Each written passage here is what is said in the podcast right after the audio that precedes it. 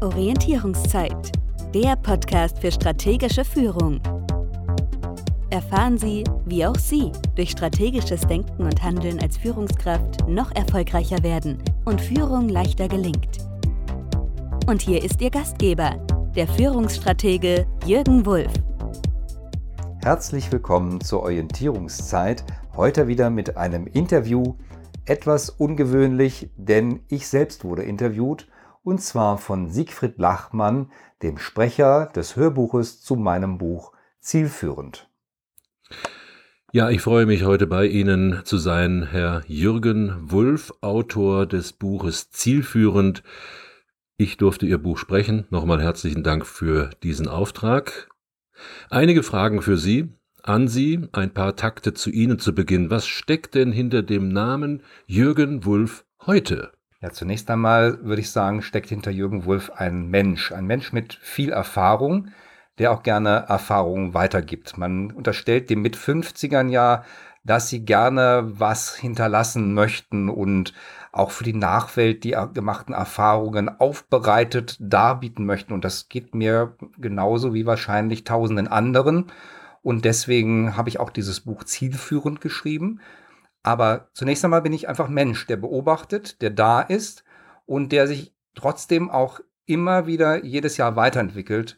Und ich glaube, es liegt auch daran, dass ich mich selber fordere. Ich mache häufig Dinge, die mich herausfordern, die mir ein Stückchen unangenehm sind, die mich in eine neue Situation bringen. Also ich begebe mich auf Reisen, probiere Dinge aus und die Erfahrungen, die ich dort mache, kombiniere ich mit dem, was ich bisher erlebt habe. Und daraus entsteht auch ein sehr großes intuitives Wissen.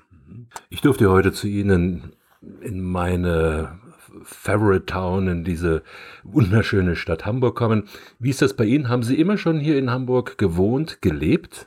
Nein, meine Mutter, mein Vater stammen ursprünglich aus Hamburg, sind dann aber in den 50er Jahren ins Rheinland gezogen und dort bin ich auch aufgewachsen im Bergischen Land, um genau zu sein, in der Stadt Opladen, die damals Kreisstadt war, heute gehört sie zu Leverkusen, hat aber, wie ich finde, noch immer so ihren eigenen Charakter bewahrt und ich liebe weiterhin auch das Bergische Land mit seinen Menschen und ich verstehe auch diese Sing-Sang-Sprache, frächst du mal die Mutti, das ist so etwas, was wir dort haben und ich mag auch die rheinische Unkompliziertheit, ne? wenn man im Linienbus sitzt und sich eine ältere Dame neben einen quetscht und sagt, jetzt komme ich mal an ihre grüne Seite.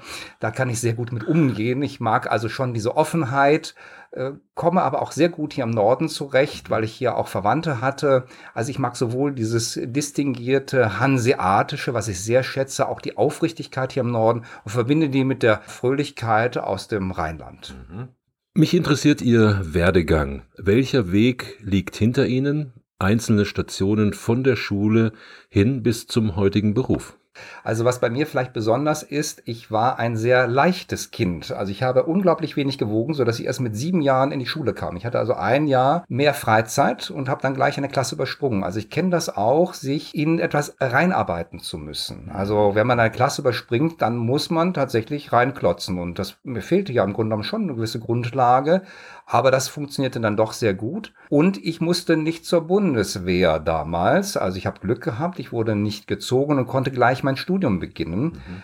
Also habe ich mir überlegt, was studierst du denn? Ich wäre gerne Mediziner geworden, aber was ich nicht wollte, ist 24 Stunden im Krankenhaus arbeiten. Das hat mich abgehalten. Mhm. Also habe ich gedacht, naja, du bist sehr Technik interessiert, Technik begeistert. Informatik ist sicherlich ein gutes Fach. Und das habe ich dann auch studiert in vier Jahren, was für damalige Zeiten schon eher ungewöhnlich war, weil die durchschnittliche Studiendauer lag bei sieben Jahren. Also habe ich das relativ schnell absolviert. Und wenn ich das mit der heutigen Technik vergleiche, war das natürlich schon steinzeitlich.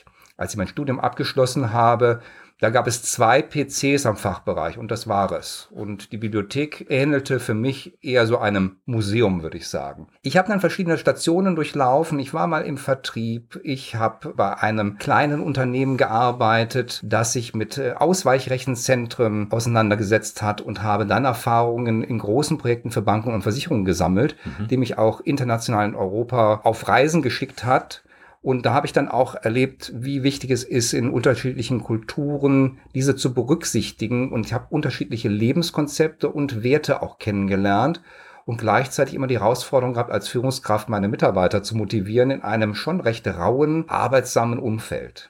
Wie beschreiben Sie den Schwerpunkt Ihrer heutigen Arbeit? Damit möchte ich sagen, was verbinde ich damit, wenn ich den Namen Jürgen Wulff höre? Ich bin dann ja irgendwann raus aus diesem Projektmanagement-Geschäft und habe festgestellt, dass es einen großen Bedarf an guter Führung gibt. Für mich war das immer herausfordernd. Also ich bin praktisch aus dem Studium in eine Führungsrolle reingestolpert. Mhm weil ich das wohl recht gut gemacht habe, hat man mich gleich beauftragt, ein Team zu leiten, nachher eine Abteilung zu leiten und ich hatte keine große Weiterbildung. Ich war dann irgendwann mal eine Woche, ich glaube in Bad Harzburg, was mich schwer beeindruckt hat. Mhm. Wenn ich das mit meinem heutigen Wissen vergleiche, würde ich sagen, ich war ziemlich ahnungslos, wie das vielleicht auch heute Führungskräften in Start-ups geht die, weil das Startup so schnell wächst, auf einmal in einer Führungsrolle sich befinden. Und da ich Informatik studiert habe, habe ich immer noch guten Kontakt auch zu Führungskräften so in diesen technischen Bereichen. Wenn mich jemand fragt, was verbinde ich heute mit Jürgen Wulff, jemand, der sowohl auf der menschlichen, psychologischen Seite wie aber auf der technischen Seite bewandert ist und diese beiden Welten miteinander kombinieren kann. Gibt es bei Ihnen in Ihrer Arbeit ein bestimmtes Wertesystem, das das Fundament Ihrer Arbeit ausmacht? Auf jeden Fall. Also ich bin grundsätzlich positiv gestimmt und ich bin den Menschen zugewandt. Das ist mir wirklich sehr wichtig. Also, dass ich zunächst einmal sehe, was läuft gut, wo können wir ansetzen. Und ich gehe erstmal vom Guten im Menschen aus. Vielleicht sagen manche, das ist vielleicht ein bisschen naiv. Mir ist es aber wichtig, dass ich zunächst nicht negativ eingestellt daran gehe, auch bei Mitarbeitern, die angeblich ja so schwierig sind. Ich habe häufig häufig erlebt, wenn ich auf die zukomme, sind die sehr konstruktiv, die verändern förmlich ihr Verhalten. Also dieses Positive würde ich sagen, ist einer der wichtigsten Punkte und ich bin zugewandt. Mir ist es wichtig, mit den Menschen zu arbeiten. Auch wenn ich Veranstaltungen leite oder als Speaker unterwegs bin, ich spreche eigentlich zu jedem Einzelnen, weil der einzelne Mensch ist mir wichtig.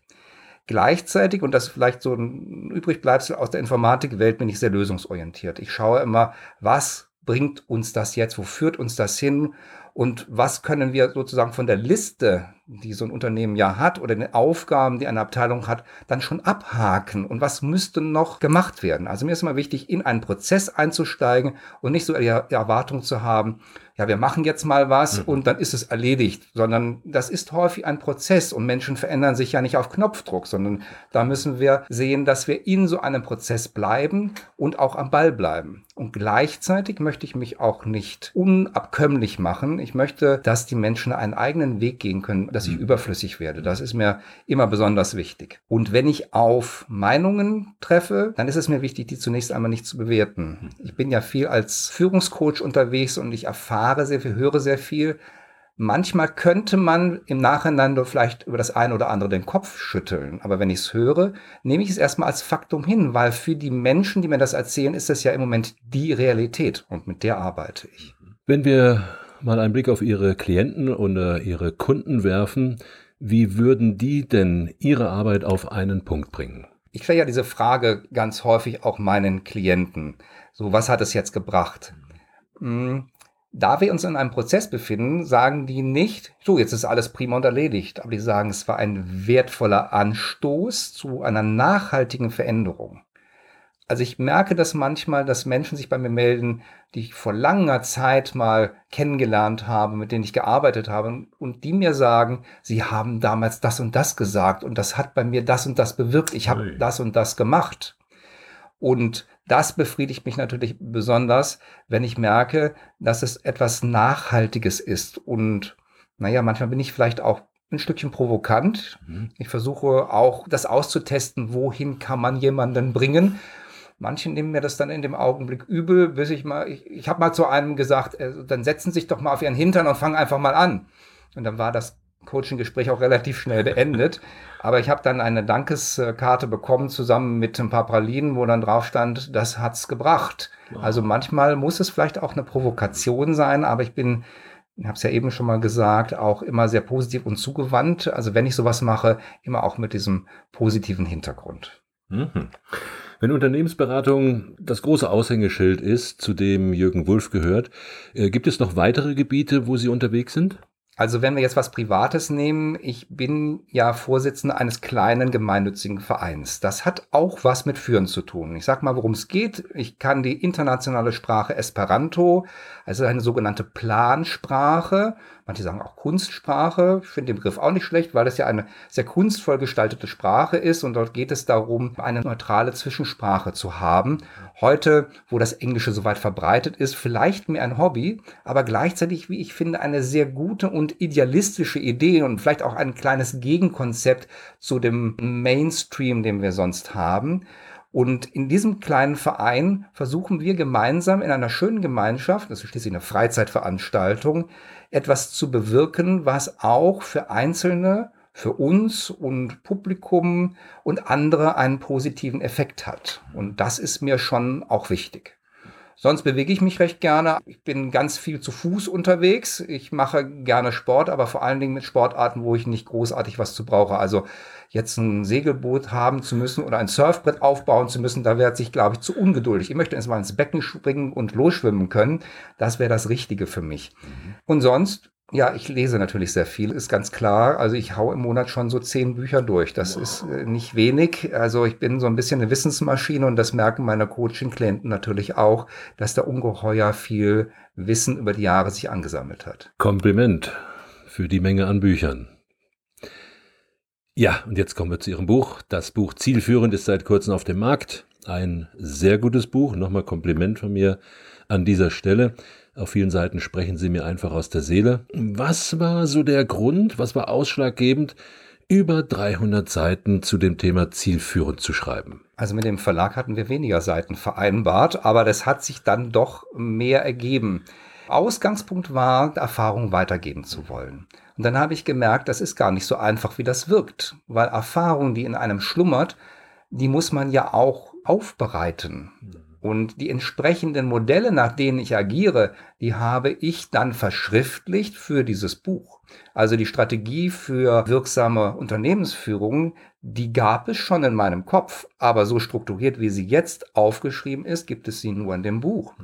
Diese Top-Down-Argumentation, von der ich rede, die gab es in meinem Kopf, aber so aufgeschrieben gibt es sie jetzt erst in dem Buch. Und genauso dieses Konzept von Fragen beantworten aus Sicht der Mitarbeiter. Ja, das habe ich immer schon so gemacht, das habe ich auch vermittelt. Aber so aufgeschrieben habe ich es für das Buch. Und genauso das Orientierungsrad. Das ist über anderthalb Jahre entstanden. Ich habe ja auch für das Buch, ich würde mal sagen, mindestens anderthalb Jahre Vorarbeit gehabt, um all das zu entwerfen. Und das Orientierungsrad war übrigens mal ein Dreieck, nur mal so aus der Historie. Dann habe ich festgestellt, mit dem Dreieck, das ist irgendwie nicht so pragmatisch. Ein Kreis ist besser. Dann hatte ich zwölf Segmente, das reichte aber nicht. Jetzt hat es 16 Segmente. Das hat sich aber wirklich in der Praxis auch bewährt. Seitdem ich damit auch arbeite, fällt es meinen Teilnehmern in Workshops noch leichter, Zugang dazu zu finden. Und das Buch liefert dann die notwendigen Hintergrundinformationen, was ich mir dabei gedacht habe und so weiter. Also das Buch war zunächst einmal nur der Wunsch, Erfahrung weitergeben zu können und ist jetzt ein sehr praxisorientiertes Buch, das Modelle nimmt, sie dann aber in der Praxis erläutert, damit ich als Führungskraft, als Projektverantwortlicher, als Unternehmenslenker oder als Start-up-Gründer oder auch als Mitarbeiter in einer verantwortlichen Position wirklich was Praktisches an die Hand bekomme, was mir in meinem Alltag wirklich hilft. Mhm. Unternehmer, Führungskräfte oder sogar Mitarbeiter lesen Ihr Buch. Ja, dann haben Sie es gelesen. Wie lautet jetzt Ihre Anleitung? Was sind Ihre Tipps? Was sind Ihre Hinweise? Das, was jetzt gelesen wurde, und jetzt kommt es ja, das in die Praxis umzusetzen. Also ich habe mir die gleiche Frage auch gestellt. Also ich lese ja sehr viel, wie ich das eben erklärt habe. Und häufig sind das Bücher, wo man denkt, ja, was machst du denn jetzt damit? Also wie kommst du so aus dem theoretischen Verstehen in ein praktisches Umsetzen? Und deswegen habe ich in das Buch zwei Dinge reingepackt. Einerseits Übungen, dass ich schon beim Lesen mal kurz unterbreche, eine kleine mhm. Übung mache oder nachdem ich ein Kapitel gelesen habe, rangehe und in meiner Praxis direkt was ausprobiere.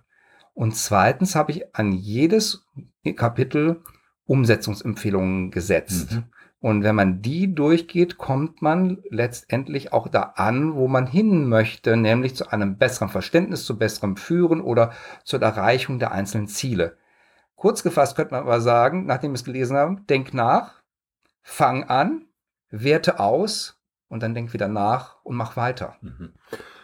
Wir kommen zum Ende, lieber Herr Wulff. Ein letztes Wort. Was geben Sie der im Buch angesprochenen Zielgruppen mit auf den Weg in die unternehmerische Zukunft? Das finde ich gar nicht so eine leichte Frage. Ich glaube, dass man als Führungskraft heute verschiedensten Einflüssen ausgesetzt ist. Das ist, glaube ich, egal in welcher Ebene. Als Unternehmenslenker stelle ich mir die Frage, wird mein Unternehmen in fünf Jahren so noch existieren und ist es in zehn Jahren überhaupt noch da? In einer Führungsebene kann ich mir vielleicht die Frage stellen, gibt es diese Ebene in zwei Jahren noch oder ist die vielleicht abgeschafft?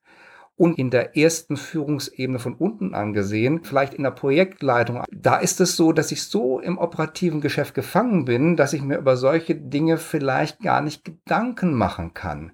Deswegen wäre mein Tipp, sich regelmäßig diese Orientierungszeit zu nehmen.